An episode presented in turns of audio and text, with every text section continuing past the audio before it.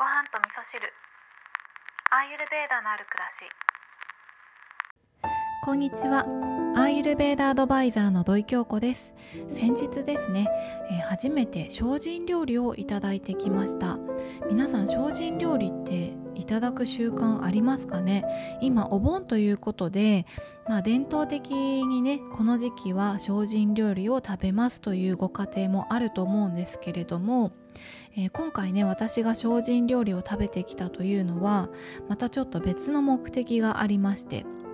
というのはですねちょっと前に私の友人が大腸にポリープができたということで切除したんですね。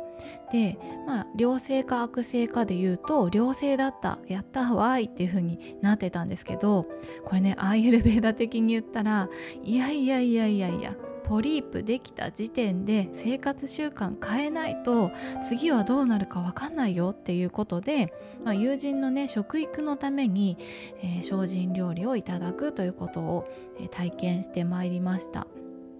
でもう本当に素晴らしい静寂の空間で食事に集中して大切にいただくっていう時を過ごさせていただいて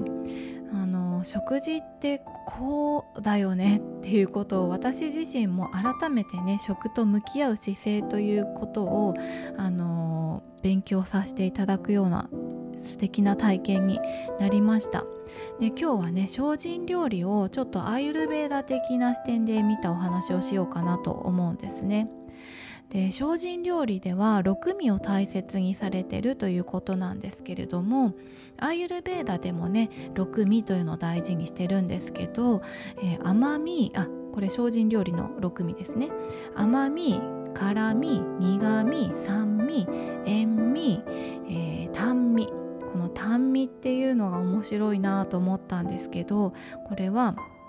素材の持ち味を生かすために薄味にしましょうねっていうことなんですね。あとはねいろいろな、まあ、作る方の心構えであったりとか、まあ、食べる時の心構えっていうのもあったりもするんですけどもう一つね私が注目したのが使わない食材っていうところに注目したんですね。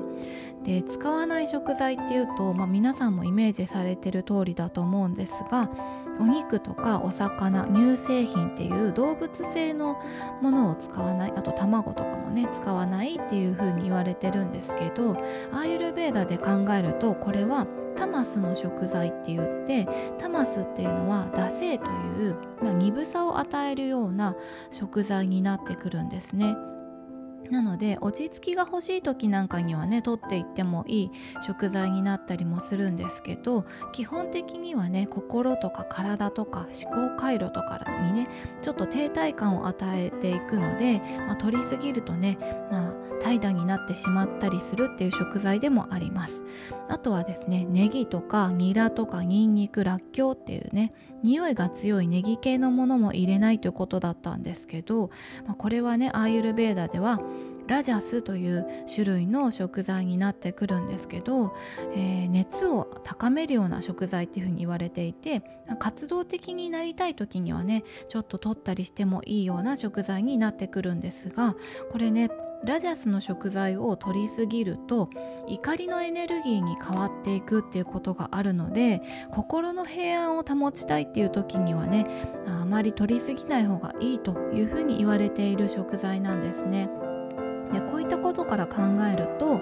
ラジャスでもなくタマスでもない食材で作るイコールアーユルベーダではサットバな食材で作るというふうに考えられるんですね。でこのアーユルベーダのお料理っていうのもね、えーサットバなものを使うっていうことがとてもおすすめされているので今回はね精進料理をいただくっていう経験をしたことでねアーユルベーダとこの精進料理との共通点みたいなところもね見つけることができて面白いななんていうふうに思ってまた一つ、えーちょっとね勉強させていただきました。ということで今日はね精進料理とアーユルベーダのお話をさせていただきました。今日も聞いていただきましてありがとうございます。